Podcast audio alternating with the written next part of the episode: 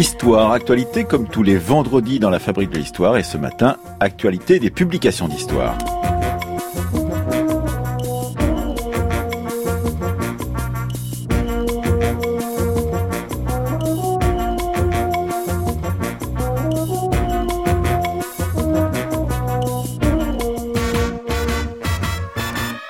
Pour commencer, nous aurons le plaisir de recevoir Paul Petitier qui a dirigé la publication dans la collection de la Pléiade chez Gallimard de l'histoire de la Révolution française de Jules Michelet. Qu'est-ce que la grande révolution pour Michelet? Paul Petitier nous le dira. Puis en seconde partie de cette émission, nous recevrons Valérie Hanin, directrice de la rédaction de notre partenaire le magazine L'Histoire. L'Histoire qui titre son numéro de ce mois-ci sur le dossier, le dossier de la France noire. L'historien Papendiaï nous présentera ce dossier. Enfin, comme tous les vendredi. Nous terminerons cette émission par la rubrique C'était à la une avec un article de 1911 du journal L'Univers. L'Univers saisit l'occasion du vol de la Joconde en 1911 pour faire un éloge contrasté des petits fonctionnaires.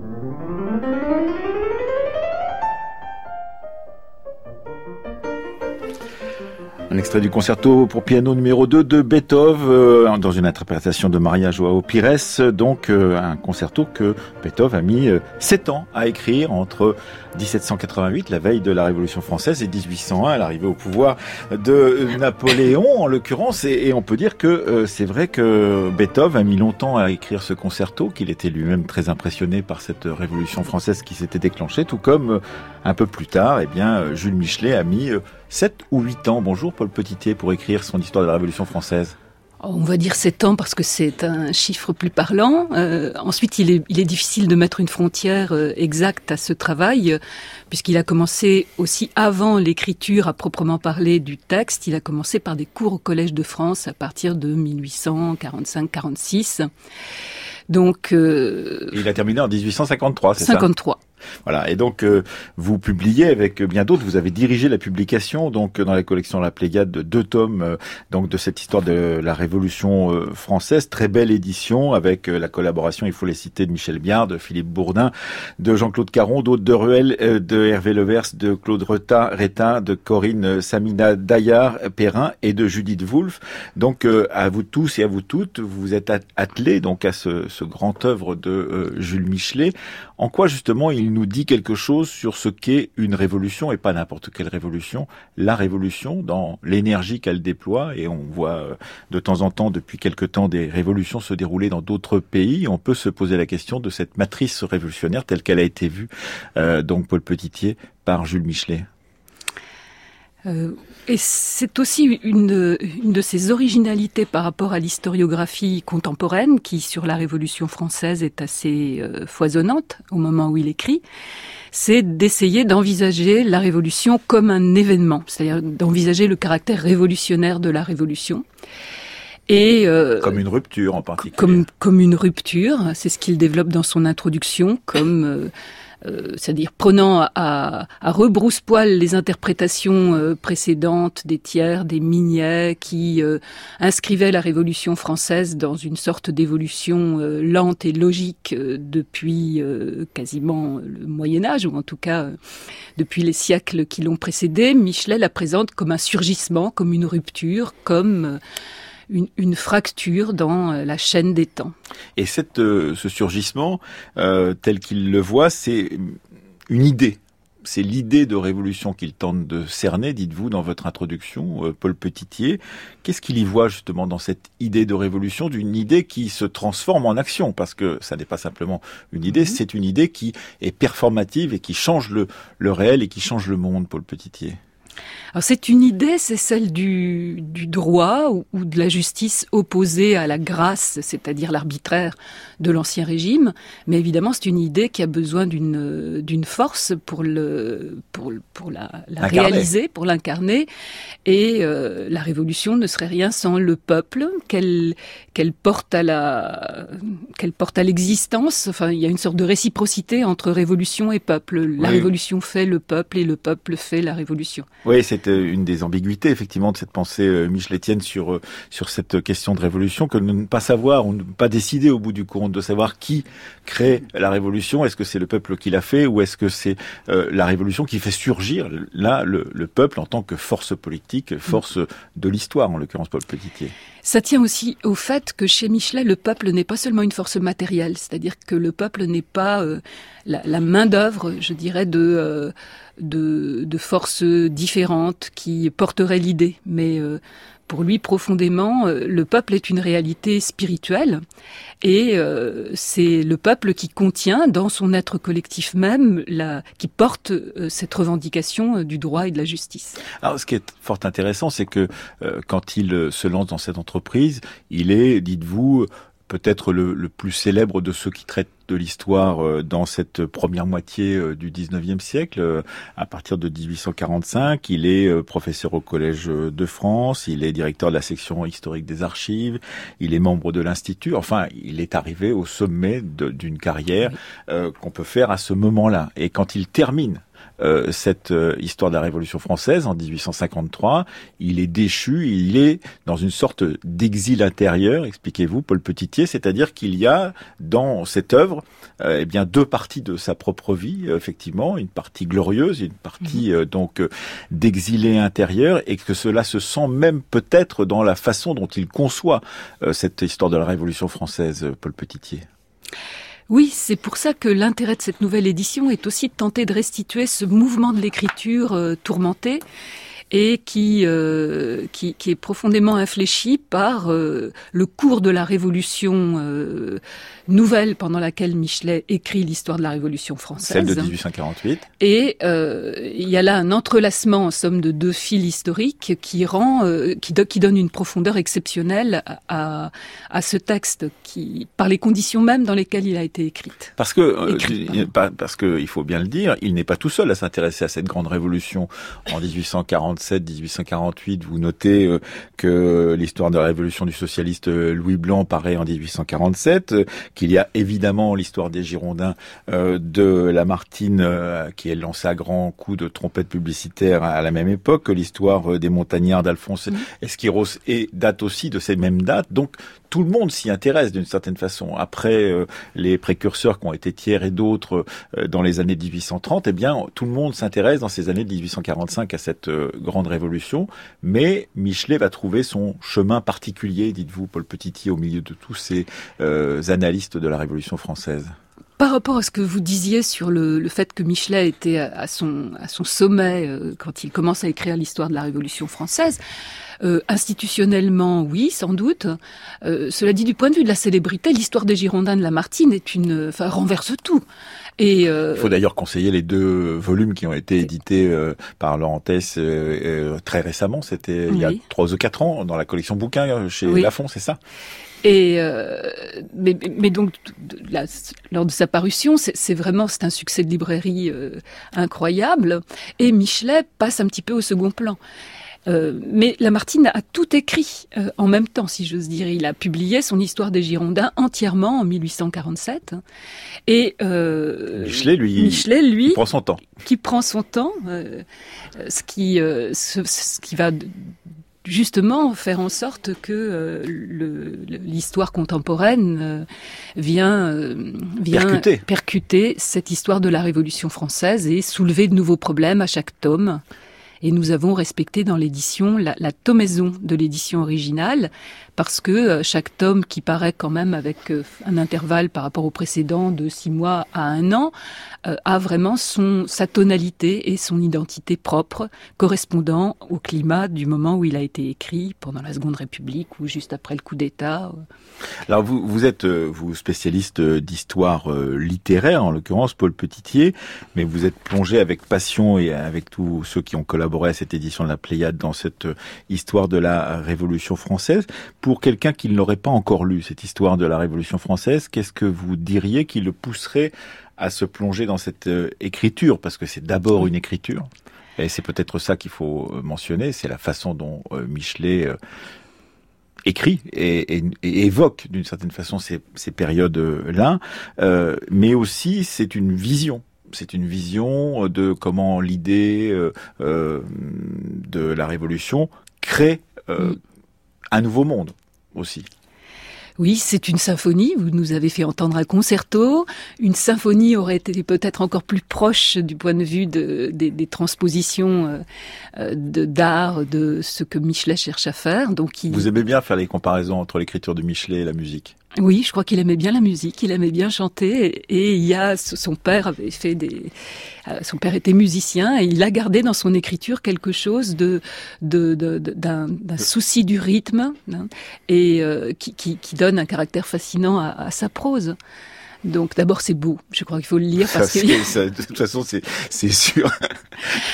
Et euh, il y a aussi cette incroyable capacité à, à, à écrire des, des, scènes collectives. Je crois que les récits de, des grandes journées, les récits de la prise de la Bastille, les récits de la nuit du 4 août, les récits de, du 10 août aussi, mmh. euh, sont extraordinaires comme, comme puissance d'évocation de, de, la foule, euh, non pas comme monstre euh, euh, inquiétant, informe, mais, mais comme multiplicité d'individus animés par une idée commune.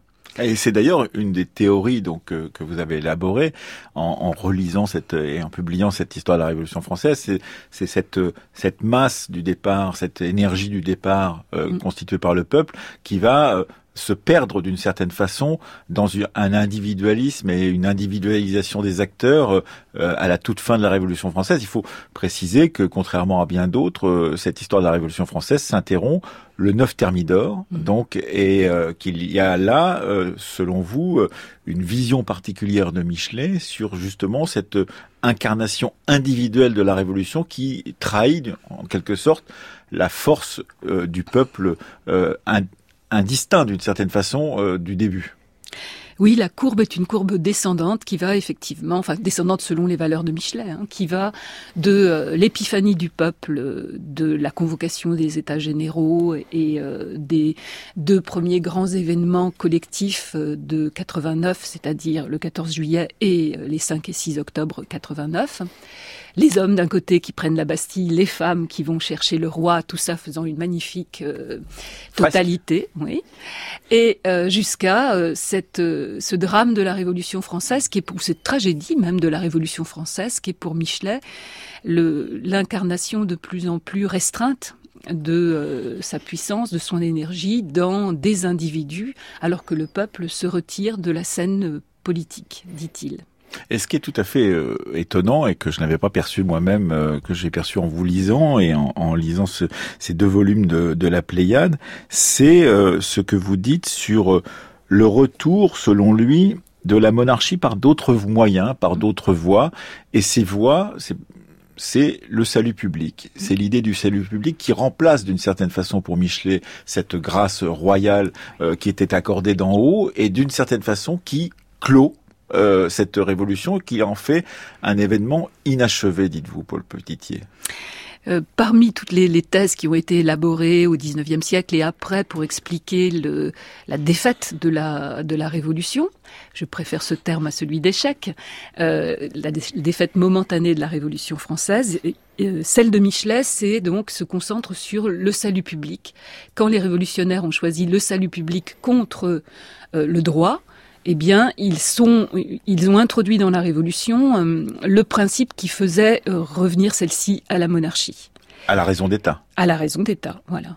C'est ça, dont il fait une sorte de généalogie euh, dont je ne suis pas certaine qu'elle soit cautionnée par les historiens actuels, mais qu'il voit naître avec, grosso modo, Philippe le Bel. Il repère des monnaies sur lesquelles Salus Populi est, frappé à, la période où Philippe le Bel euh, règne, et euh, il fait de la raison d'État l'emblème même de cet arbitraire royal. Alors, ce qui est étrange, effectivement, c'est quand on lit cette histoire de la Révolution française vue par Jules Michelet, publiée donc euh, très récemment par vous chez Gallimard dans la Pléiade, on s'aperçoit de combien il y a un personnage qui le fascine de bout en bout. C'est celui évidemment de, de Robespierre, qui est une énigme pour lui qu'il tente de lever, mais qui est toujours là elle est là. Il est là tellement d'ailleurs ce Robespierre qu'il est euh, présent à la toute fin euh, de cette histoire de la Révolution française. Je vais en lire quelques passages qui sont enfin un petit paragraphe. C'est la conclusion de cette histoire de la Révolution française. On sait comment ça se termine, donc on peut la lire sans aucun problème pour nos auditeurs. Peu de jours après Thermidor, un homme qui vit encore et qui avait alors dix ans fut mené par ses parents au théâtre et à la sortie admira la longue file des voitures brillantes qui pour la première fois frappaient ses yeux. Des gens en veste, chapeau bas, disaient au spectateur sortant Faut-il une voiture, mon maître? L'enfant ne comprit, comprit pas trop ces termes nouveaux, il se les fit expliquer, et on lui dit seulement qu'il y avait eu un grand changement par la mort de Robespierre. C'est le dernier mot de cette histoire de la Révolution française, c'est Robespierre. Ça me fait toujours frissonner ce passage. Donc cet euh, enfant, c'est lui Cet enfant, non, ça ne peut pas être lui, puisqu'il est, né, à toute fin de la Révolution française. Mais c'est lui, mais lui, bien sûr, c'est lui fantasmé, oui. Et euh, donc pourquoi est-ce qu'il arrête au 9 Thermidor? Parce que c'est quelqu'un qui construit son histoire de la Révolution plutôt sur les, la, la fraternité et l'égalité que sur la liberté. Et donc le passage que vous venez de lire montre que pour lui, le 9 Thermidor, c'est la rupture avec ce, ce, cette égalité ou cette fraternité euh, dont, qui était pour lui vraiment le cœur battant de la Révolution française. Et, Robespierre est présent aussi au tout début, lors de l'ouverture des États généraux, où il apparaît comme une silhouette dans On dit, et ce député d'Arras, euh, qui est-il? Sait-on le rôle qu'il jouera plus tard? Et Donc il est présent du début jusqu'à la fin. C'est la continuité de la Révolution, c'est l'incarnation de la Révolution pour le meilleur comme pour le pire. C'est-à-dire pour le pire dans la mesure où la Révolution se termine en tête d'épingle sur lui, sur son nom, qui est... Euh, euh, le dernier mot de, cette œuvre. Et parce que d'une certaine façon, il est devenu, dites-vous, Paul Petitier, dans cette introduction à, cette histoire de la Révolution française de Michelet, euh, il est devenu euh, le monarque républicain, c'est-à-dire il est devenu celui qui, si on l'abat, eh bien on met fin à, à cette révolution. Exactement, voilà. Et euh, évidemment, c'est une interprétation qui peut être contestée par les historiens avec lesquels euh, nous avons travaillé pour cette euh, pour cette édition, hein, qui sont eux-mêmes. il y a des spécialistes de Robespierre et qui s'inscrivent en faux contre cette interprétation de, de Michelet, mais c'est une interprétation qui, en tout cas, qui est forte et qui qui soutient l'ouvrage de bout en bout et qui se rattache à cette grande question qui taraude les hommes du 19e. Pourquoi y a-t-il une résurgence de la monarchie? Ils l'ont vu quand même euh, eux-mêmes euh, assez souvent au cours de, des, décennies qui ont prolongé la Révolution. Et puis, euh, il y a cette idée, effectivement, que cette révolution a été trahie d'une certaine façon, qu'elle n'a pas été accomplie jusqu'au bout, elle est inaccomplie et qu'il va, falloir la reprendre évidemment. Le temps d'écriture de cette euh, histoire de la Révolution française autour de 1848 euh, laisse penser qu'on va y arriver, ça ne sera pas le cas et il ne pourra pas voir, dites-vous, euh, ce Michelet son succès posthume, c'est-à-dire comment il a, au bout du compte, éclipsé mm. tous les autres historiens de la Révolution du 19e siècle, donc ont écrit au 19e siècle, pour devenir une sorte de catéchisme de la Révolution prônée par la Troisième République. Il meurt en 1874. Oui. Il ne le verra pas, mais euh, j'imagine que qu'il en avait quand même une petite idée.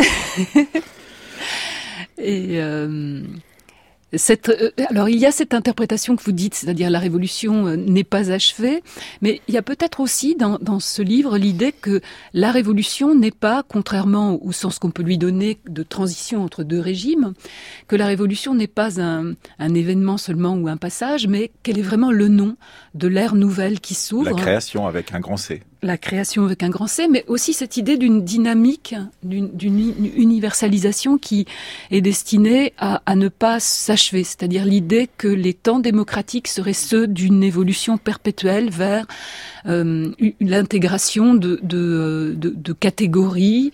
Michelet va jusqu'à parler du droit des animaux, hein, qui serait contenu dans l'aspiration à la à justice de, euh, et à la cité universelle contenu dans la Révolution. Donc la Révolution, c'est aussi une ère, c'est l'ère dans laquelle nous vivons et qui continue à, à, nous travailler. À nous travailler. Oui, comme euh, d'ailleurs à propos de ces animaux, on peut lire les, les travaux justement de Pierre Cernat justement sur les mm. animaux pendant la Révolution euh, française.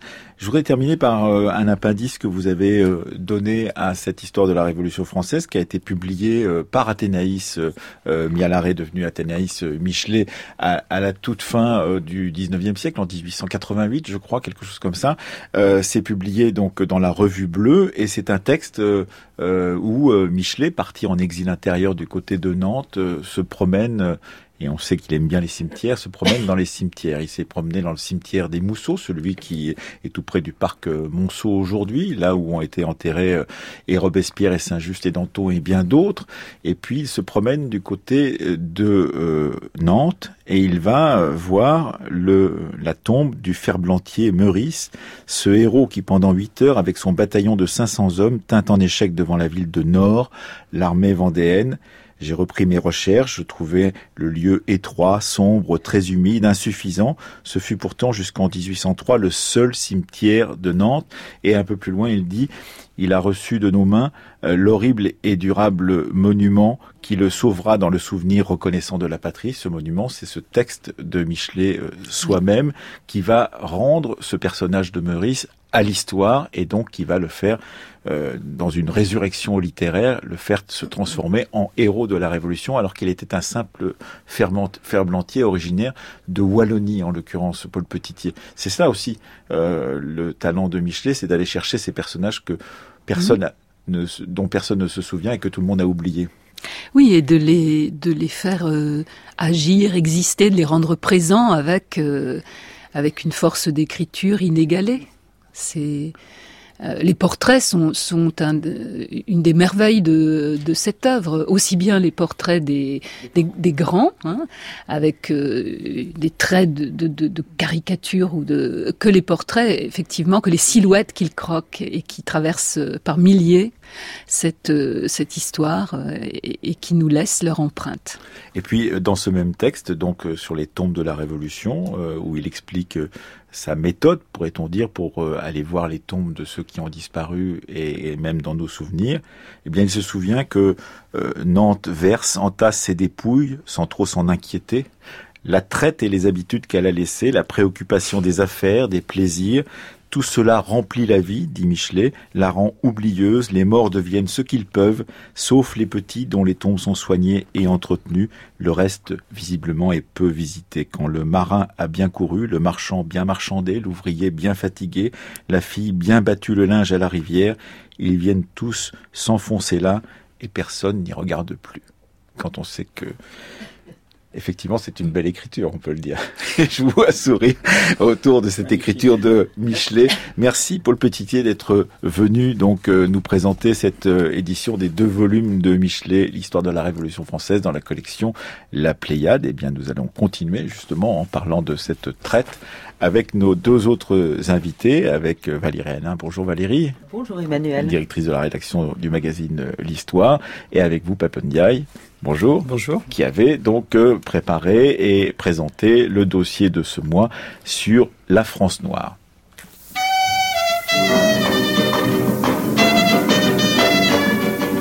France Culture, la fabrique de l'histoire, Emmanuel Laurentin.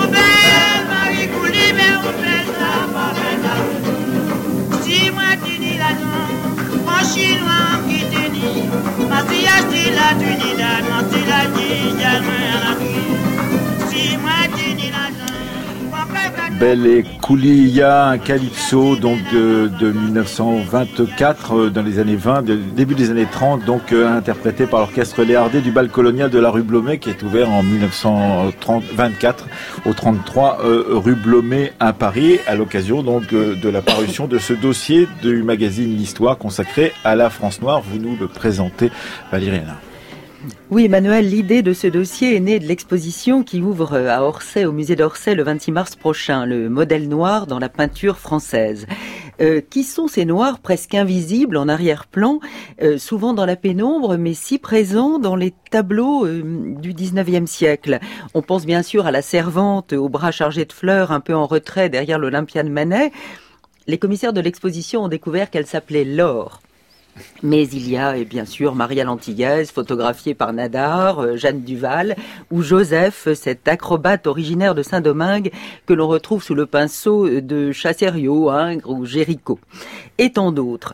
Comme nous le révèle si joliment cette exposition, ils sont les témoins muets, euh, Papendiaï, d'une histoire longue, celle que la France entretient depuis 350 euh, ans avec la part noire de sa population. Des relations, vous y avez fait allusion Emmanuel, qui sont inséparables euh, de l'histoire de la traite et de l'esclavage, mais qui sont bien loin de se résumer à elle. Euh, quelle autre démocratie occidentale peut se targuer de compter depuis 200 ans autant de personnalités noires dans sa classe politique? Hein, nous avons choisi de mettre en couverture de ce numéro un député noir élu à la Convention en 1793 euh, Bellet, hein, esclave, esclave de Saint-Domingue et peint par Giraudet. Donc il commence, il inaugure une très longue série jusqu'à au moins euh, Monerville qui tête à De Gaulle. Alors qu'est-ce que c'est que cette histoire spécifique euh, de la France et de sa population noire? Il y a la version triomphaliste, celle d'une France éternelle, universaliste, de libre sol, où il suffisait de poser le pied sous l'ancien régime pour être affranchi. Euh, celle euh, qu'on aime beaucoup de Joachim Schwartz et de la société pseudonyme de Condorcet et de la société des Amis des Noirs. Mais la réalité, on s'en doute, euh, est un peu moins idyllique. Il ne manque pas dans cette histoire longue de retour en arrière, de discrimination, et nous avons voulu, avec vous, Papendiaï, démêler cet écheveau. Euh, vous êtes euh, professeur à Sciences Po à Paris, spécialiste des États-Unis, mais aussi spécialiste de la condition noire. Vous y avez consacré un superbe livre en 2008 chez Kalman Levy, qui est aujourd'hui accessible en poche chez Folio. On peut dire que c'est un livre pionnier en France. Livre pionnier, essai sur une minorité française. Alors, euh, Papendiaï, euh, pourquoi en France la présence noire, hein, vous avez conçu avec nous ce dossier, euh, n'a pas pris la forme, comme aux États-Unis par exemple, d'une épineuse question noire Qui sont ces noirs que l'on voit sur les tableaux, ces noirs libres qui sont si présents sur ces tableaux de l'exposition du musée d'Orsay à laquelle vous avez contribué comme conseiller scientifique? Dans cette euh, exposition, en effet, il y a un certain nombre de, personnages noirs, euh, à la fois connus et puis moins connus, euh, qui apparaissent sur les tableaux et qui témoignent à Paris en particulier, mais aussi dans d'autres villes comme Marseille et Bordeaux, de la présence d'une population ultramarine venue des Antilles, de la Réunion ou bien d'Afrique, surtout d'Afrique de l'Ouest au XIXe siècle, population qui fait partie du Paris populaire à ce moment-là, dans, la domesticité, dans euh, les services de nourrice, euh, mais aussi euh, la prostitution, les modèles aussi, bien entendu, que l'on retrouve dans, l'exposition.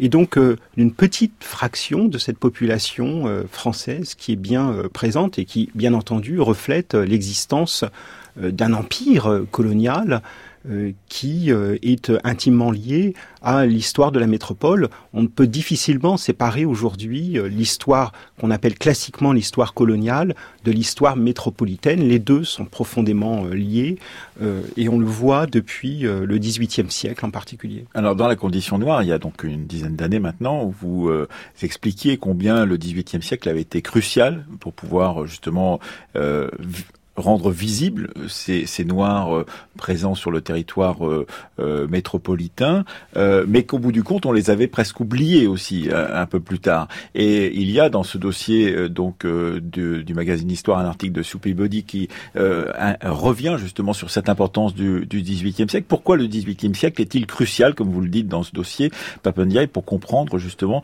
à la fois cette visibilité au moment où ils sont sur le territoire métropolitain et cette invisibilité postérieure Il est crucial à, deux égards au moins. D'abord, parce que le XVIIIe siècle est le grand siècle de la traite négrière, de cette intensification entre les côtes africaines et puis les Amériques en général, Saint-Domingue en particulier pour ce qui concerne la France. On estime que euh, le commerce français a, a déporté vers les Amériques environ un million de personnes euh, au cours du, XVIIIe siècle. C'est moins peut-être que les Britanniques, mais c'est évidemment extrêmement significatif. Et puis, euh, en lien avec cela, c'est le deuxième aspect, une petite fraction de cette population esclave atterrit en métropole à l'occasion du voyage de maîtres, en particulier de séjours temporaires de planteurs venus euh, de, euh, Saint-Domingue ou bien de Guadeloupe et de Martinique euh, en particulier, qui amènent avec eux leur domesticité. Et donc se pose au XVIIIe siècle la question de la présence de ces personnes dont le statut d'esclave jure avec, bien entendu, le droit de libre sol qui, en principe, régit euh, le, euh, la métropole. Avec euh, en particulier cette création de gamme quasi infinie de couleurs de peau, je crois qu'on vous en avez déterminé une soixantaine, c'est ça à peu près, qui sont une sorte de, de, de, vision qui nous apparaît complètement folle aujourd'hui, mais de déterminer qui, par sa couleur de peau, est plus proche du blanc et donc à, ce titre-là a plus de droits que celui qui est plus noir en l'occurrence. Oui, c'est vrai dans le monde colonial, le, le statut en particulier la, différence que l'on établit entre les esclaves et les libres de couleur, qui sont nombreux à la fin du XVIIIe siècle, est aussi une différence mélanique. Et Moreau de Saint-Méry, un grand défenseur de l'esclavage et théoricien euh, des nuances de couleur, établit ce, nuancier euh, très précis dont il reste encore des traces aujourd'hui euh, dans le monde caribéen. On parle des, des, des carterons, on parle de tout un vocabulaire qui sert au fond à déterminer la position sociale des individus. Euh, Valériane. Mais alors ce que vous nous avez bien aidé à montrer dans ce dossier, Papendiaï, c'est que euh, une des originalités de la France, c'est bien sûr pas une naissance, mais c'est une originalité historique, c'est que les colonies sont loin et que au fond il y a euh, cette espèce, enfin, ce hiatus, ce fossé atlantique entre la métropole où les Noirs sont libres, ce qui ne peut pas exister aux États-Unis. et évidemment, on a d'un côté une population noire libre, et ce sera encore bien plus frappant en 1848, au moment de l'abolition, puisque immédiatement, les 250 000 euh, noirs, euh, esclaves noirs libérés sont citoyens. Il y en a même un qui est élu immédiatement député. Donc ça, euh, est-ce que c'est vraiment une originalité française Comment est-ce que ça a peut-être féconder notre euh, la, relation de la France à sa population noire. C'est une originalité française par rapport aux États-Unis, au ce sens que aux États-Unis, le territoire colonial se superpose au territoire national en quelque sorte. Et donc l'abolition de l'esclavage aux États-Unis en 1865 euh, se traduit par la création de très puissants et rigoureux systèmes de ségrégation pour séparer la population anciennement esclaves, celle des affranchis, de la population blanche en général. Euh, du côté de la France, mais, mais aussi du côté de la Grande-Bretagne, puisque les deux euh, sont, se ressemblent à cet égard, on a une séparation euh, géographique qui fait que la population esclave libérée après 1848 n'est pas maintenue dans un, dans un, un ensemble juridique aussi strict que la ségrégation. Néanmoins, comme dans toutes les régions euh, où l'esclavage a existé, euh, l'affranchissement ne se traduit pas par une véritable liberté. Sur place, euh, les citoyens sont des citoyens de seconde zone, dont les mouvements sont contrôlés par des passeports intérieurs, par des livrets de travail, qui n'ont pas accès véritablement à l'éducation. Donc euh, l'affranchissement euh, en France, ça n'est pas la liberté, euh, ça n'est même pas l'accès complet à, la, citoyenneté. Et il faut attendre évidemment très très longtemps. Déjà, vous dites ça commence à entre guillemets tout ça évidemment s'améliorer à partir des années 1870 et de la Troisième République, mais il faudra vraiment attendre le milieu des années 30 pour, pour, qu'il y ait peut-être quelque chose de, de, vraiment très différent Le Front populaire et puis ensuite la départementalisation euh, de 1946, c'est-à-dire la fin du régime euh, des vieilles colonies avec euh, les gouverneurs tout-puissants qui existaient euh, jusque-là. Et encore, on pourrait également remarquer que même après l'après-guerre, jusqu'à aujourd'hui, il suffit de regarder les, les, les indicateurs classiques euh, de population de santé ou d'éducation, il y a des écarts qui peuvent être très significatifs entre les Outre-mer, les départements d'Outre-mer et la, et la métropole. Valériane. Alors cependant, il y a euh, les années 20 et 30, avec cet énorme bouleversement évidemment qui a été la Première Guerre mondiale et euh, l'incorporation de, de, soldats noirs, et pas seulement antillais d'ailleurs, mais aussi africains.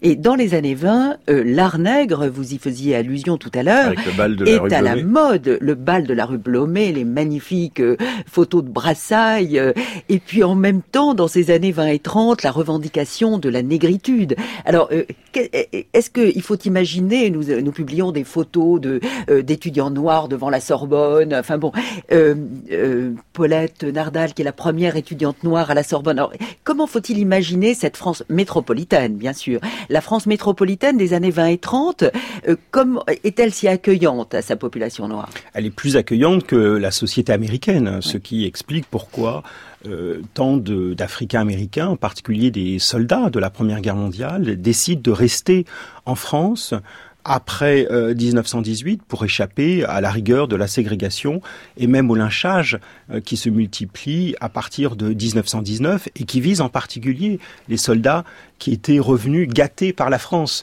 comme disait un sénateur du, du, Mississippi, avec des idées de liberté et même la possibilité, par exemple, de converser avec des femmes blanches, ce qui était tout à fait euh, inadmissible. Ou même de se marier. Ou même de se marier éventuellement, ce qui était inadmissible dans la société américaine de l'époque. Donc, en comparaison avec les États-Unis, il y a un air de liberté et une fluidité euh, dans euh, les relations sociales de la société d'entre-deux-guerres. Et pourtant, bien entendu, au-delà de, de, la négrophilie aussi que l'on observe, euh, Joséphine Baker, Joséphine Baker à partir de 1925, qui est la plus grande vedette des arts du spectacle. On a peine à imaginer le succès qu'elle pouvait avoir à ce moment-là. Il faut attendre le, le rock and roll des années 60 pour retrouver une telle passion autour d'une d'une artiste. les balles, la peinture, on sait l'art moderne et, et l'influence que les arts africains peuvent avoir. Donc il y a tout cet aspect extrêmement brillant, mais il y a aussi une réalité euh, plus terne, si je puis dire, qui est celle d'un prolétariat noir euh, dans les grandes villes, comme les dockers de Marseille, par exemple, ou bien euh, le petit monde noir et métis de Paris, qui lui et, affronte quotidiennement des formes moins violentes que le racisme américain, mais qui relèvent tout de même de discrimination très forte dans le monde du travail en particulier. Oui, sans compter d'ailleurs, et il y a un article de Sylvain Pathieu sur ce, ce point-là dans le dossier de, de, du magazine L'Histoire, donc consacré à la France noire, sans compter cette grande migration du Bubidom, donc le bureau d'immigration des DOM, euh, qui à partir du début des années 60 euh, va faire venir des milliers et des dizaines de milliers d'Antillais euh, sur le territoire métropolitain, pas simplement des Antillais d'ailleurs, et qui, pour certains d'entre eux, vont considérer, et ils vont être, vont être nombreux, que c'est une sorte de nouveau euh, transfert au sud de l'Atlantique qui n'est pas euh, qui n'est pas sans rappeler effectivement la question de, de la traite, c'est-à-dire ce sont des gens que l'on enlève de leur lieu de naissance, à savoir les départements d'outre-mer, pour les faire venir travailler en métropole où on a besoin d'eux, en particulier dans les administrations, dans tous les services des hôpitaux, etc., etc. Oui, puisqu'ils ont la, la citoyenneté française et donc ils peuvent être fonctionnaires, mais des fonctionnaires évidemment tout en bas de l'échelle. Euh, qui euh, découvrent les rigueurs euh, non seulement des, hivers parisiens, ils sont surtout en, en Ile-de-France, mais aussi d'une société française qui n'est pas forcément accueillante et qui les considère comme des immigrés, finalement, bien qu'ils soient citoyens français et qu'ils se déplacent dans un espace qui est celui, d'un point de vue juridique, de, la France. Donc le bimudum, c'est tout à fait important, en effet, à partir de ce moment-là. Et des organisations indépendantistes, antillaises ou réunionnaises ont dénoncé effectivement ce, cette, cette, migration comme relevant euh, d'une nouvelle forme de traite. C'est d'ailleurs euh, une des propositions de François Mitterrand en 1980 que la suppression euh, du bimidum. Oui, avec cette confusion aussi qui fait que les métropolitains voient arriver des Noirs, qu'ils soient les Antilles de la Réunion ou de Guyane, ils voient pas la différence avec les travailleurs immigrés venant d'Afrique de l'Ouest, par exemple, et donc ils mettent tout cela dans une sorte de grand pot commun des Noirs arrivés sur le territoire métropolitain. Oui, c'est une forme de, de, de, de, relation à une migration qui est une immigration? Le, musée d'ailleurs euh, de l'immigration euh, de la Porte Dorée euh, parle de la migration antillaise parce que c'est pas une migration comparable à la migration des Picards ou des Savoyards vers la région parisienne. Il y a une particularité. Et en, mais en même temps, il y a aussi des formes de hiérarchie dans le monde noir au XXe siècle. Tout en haut, les, Noirs américains sont, en quelque sorte protégés par leur statut d'Américain et donc, c'est Baldwin qui le remarquait euh, dans les années 1950. Et puis, tout en bas, ce sont plutôt les Africains euh, qui sont moins protégés d'un point de vue juridique, qui n'ont pas la nationalité française, contrairement aux Antillais.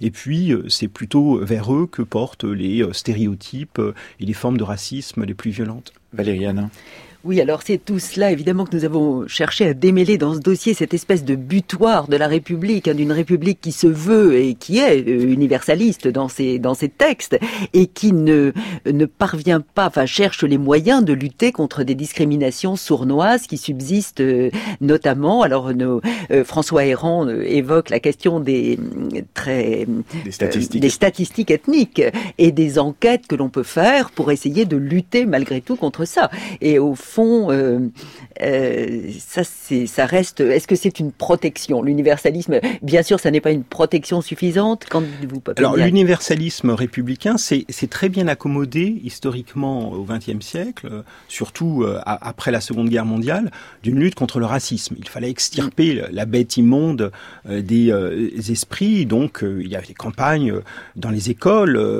C'était le cas quand j'étais petit, où on luttait contre le racisme et avec un discours euh, très universaliste, euh, tout à fait conforme d'ailleurs aux recommandations de l'UNESCO à partir euh, des années 1950. En revanche, ce qui a manqué côté français, c'est plutôt la lutte contre les discriminations. Autrement dit, ces processus beaucoup plus invisibles par lesquels il est difficile de trouver un logement ou de trouver un emploi à hauteur de ses prétentions.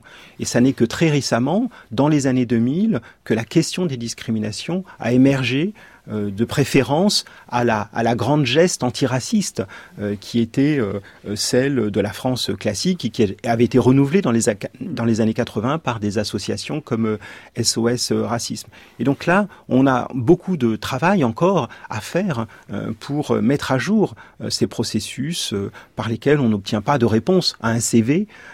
Moi, je n'ai jamais vu en France de grandes manifestations contre les discriminations. J'ai vu des manifestations ô combien nécessaires contre le racisme, mais pas euh, contre ces processus plus, euh, plus invisibles, avec lesquels, au fond, euh, la République est plus, plus démunis.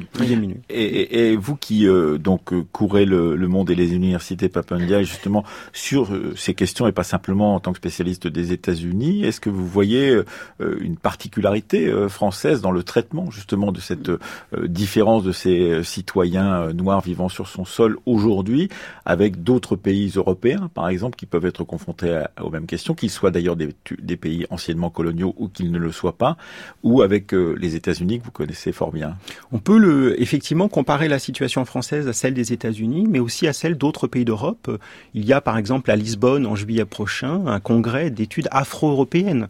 Hein, les, choses se structurent avec des interventions d'universitaires qui ne viennent pas seulement de France ou de Grande-Bretagne, comme on peut le penser. cela beaucoup plus large. Mais aussi de pays d'Europe du Nord, de pays d'Europe centrale, là où a priori la question euh, ne se pose pas. Et donc il y a quelque chose qui, euh, qui s'élabore à l'échelle européenne qui relève de, de la comparaison, en effet, d'une société française plus assimilationniste que la société britannique, avec des pressions culturelles plus importantes, en même temps avec une demande et avec une égalité aussi plus forte à, à certains égards que la société britannique, et puis également des comparaisons avec l'Europe du Nord, avec le Danemark par exemple, il y a beaucoup de choses qui se font euh, de ce côté-là, avec l'Allemagne, où la présence noire est importante à partir de la fin du 19e siècle, et puis elle est renforcée avec la présence des soldats africains-américains euh, après 1945. Euh, Bref, il y a toutes sortes de travaux de comparaison passionnantes qui s'élaborent et qui donnent lieu finalement à l'émergence d'un champ universitaire qui me semble être une des grandes nouveautés Black Studies. Oui, de ces dernières années à l'échelle européenne et en comparaison aussi avec d'autres régions du monde. Merci beaucoup euh, Papendia. Je rappelle que euh, c'est à l'occasion de la grande exposition dont nous nous ferons l'écho d'ici peu de temps euh, sur France Culture, donc au musée d'Orsay, est composé ce dossier du magazine L'Histoire sur la France noire. On peut le trouver tout de suite en kiosque, Valérie merci à tous les deux d'être venus pour nous le présenter. Il est temps de retrouver la dernière séquence de ce vendredi. C'était à la une. Nous sommes en 1911. C'est à propos d'une exposition, celle de la Joconde et du vol de ce tableau au Louvre que on écrit dans l'univers, cet article sur les petits fonctionnaires.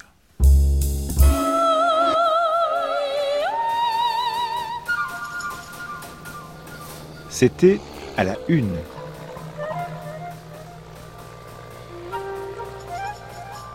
L'univers, 28 août 1911. Les petits fonctionnaires. Là où on devrait augmenter le nombre des petits fonctionnaires, l'argent fait défaut. Il est absorbé par la foule des gens inutiles qui, de plus en plus, encombrent nos administrations politiques. Voilà comment a pu s'accomplir le fantastique enlèvement de la Joconde, aventure merveilleuse dont la France et le monde sont ébahis. Les simples employés du Louvre, les gardiens qui exercent la surveillance dans les galeries du superbe musée, ne sont pas assez nombreux. Pourquoi donc? Les solliciteurs de place ne manquent pas, sans doute, non. Mais l'argent qui servirait à les payer est dépensé ailleurs. En vain, chaque année, les directeurs des services publics demandent aux chambres certaines ressources indispensables pour renforcer tel ou tel personnel inférieur. Si les caisses sont vides, serait-ce donc que les contribuables ont cessé de payer l'impôt? Ils paient, nous payons, tous, avec une docilité et une régularité admirables. Mais, par exemple, l'argent dont devrait profiter une masse de petits citoyens enrégimentés sous la bannière de l'État se perd dans l'entourage des gros fonctionnaires. Qu'il s'agisse des bibliothèques, des musées, de la police ou de l'armée, la même pénurie se fait sentir. Souvent, les chefs de service sont réduits à des expédients pitoyables, injustes et cruels, pour équilibrer leur budget et pour entretenir tant bien que mal leur personnel inférieur. Ainsi, il arrive qu'on retarde ou qu'on supprime l'avancement promis à de pauvres employés. Ceux-ci qui comptaient et qui avaient le droit de compter sur un billet de 100 francs supplémentaires gagné par plusieurs années de travail, ceux-ci voient ajourner plus ou moins longtemps, parfois pour toujours, le mince avantage espéré et mérité. C'est parce que la commission du budget, ayant tout gaspillé, a crié famine. Alors les ministres ont ordonné des économies. En revanche, dans certaines régions, la prodigalité poursuit son cours, comme si elle était chez elle. L'entourage des ministres est plein d'excès qui donnent une idée de l'impulsion déplorable appliquée, en haut lieu, à nos affaires administratives. Jadis, un ministre se contentait de trois ou quatre attachés qui ne recevaient qu'un traitement modéré. Aujourd'hui, ces attachés pullulent. Il y a, outre le secrétaire particulier, des secrétaires adjoints, un chef et un sous-chef du secrétariat, un directeur et un sous-directeur du cabinet, lesquels, naturellement, ont sous leurs ordres un personnel du même genre. C'est ainsi dans chacun de nos dix ou onze ministères. Survient une crise ministérielle. Que deviendront tous ces fonctionnaires attachés aux ministres qui dégringolent Rassurez-vous, ils ne resteront pas sans emploi. Avant de dégarpir, leur maître a pris soin de les caser. Ils prennent la place espérée par des employés compétents qui, du même coup, perdent le bénéfice de plusieurs années de travail. Six mois ou trois mois plus tard, la même invasion et le même passe-droit se reproduisent. Les autres ministres, qui tombent à leur tour, n'avaient pas manqué de loger autour d'eux toute une suite d'attachés, de secrétaires, de directeurs et d'adjoints dont ils ont à cœur d'assurer l'avenir, toujours au préjudice des employés méritants. De la sorte, le personnel des divers ministères s'augmente indéfiniment, chaque crise ayant pour conséquence une alluvion notable. Pratiqué depuis une vingtaine d'années et toujours aggravé, ce régime a merveilleusement multiplié les injustices et le gaspillage. Mais il a donné naissance aussi à des historiettes qui composeraient un bien amusant recueil. Tel ancien attaché qui n'avait jamais eu d'autre occupation que d'écrire des billets doux et de griller des cigarettes, se vit un jour, selon l'habitude, transformé en sous-chef d'un bureau permanent. Il adressa à ses subordonnés un joli petit discours dans lequel il disait Je ne connais rien aux affaires dont me voilà chargé. Je compte sur votre concours. Vous pouvez être rassuré de toute ma bienveillance. Ainsi, quand vous serez absent du bureau, je considérerai que vous êtes retenu dehors pour une cause légitime. Les employés leurs sous-chefs vécurent en parfaite harmonie. La besogne se fit au petit bonheur. Si la Joconde avait été confiée à ces surveillants-là, il y a longtemps qu'elle se fut laissée enlever. La pensée que l'événement fantastique aurait pu arriver beaucoup plus tôt est sans doute un motif de consolation. Eugène Tavernier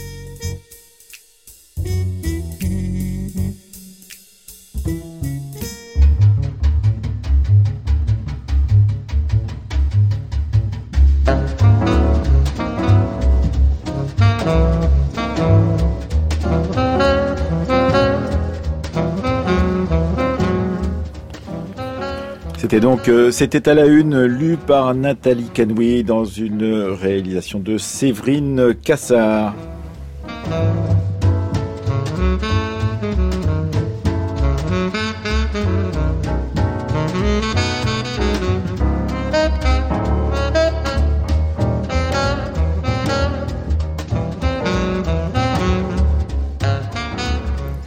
Et nous terminons par un morceau de Thelonious Monk et avec Percy Heath à la basse, Kenny Clark à la batterie et Mick Jackson au piano avec euh, Barney Willem évidemment comme sax ténor enregistré en 58 à Paris. On parlait des musiciens noirs à Paris. On va terminer par cela. Sachez que l'histoire continue évidemment sur France Culture ce week-end en particulier avec euh, concordance de, des temps de Jean-Noël Jeannet. Il recevra demain Edouard Lynch à propos d'un siècle de révolte rurale et paysanne. Et puis pour notre part, lundi, nous entamons une nouvelle série de la Fabrique de l'Histoire consacrée à l'histoire de la Bretagne. Notre invité sera Joël Cornette.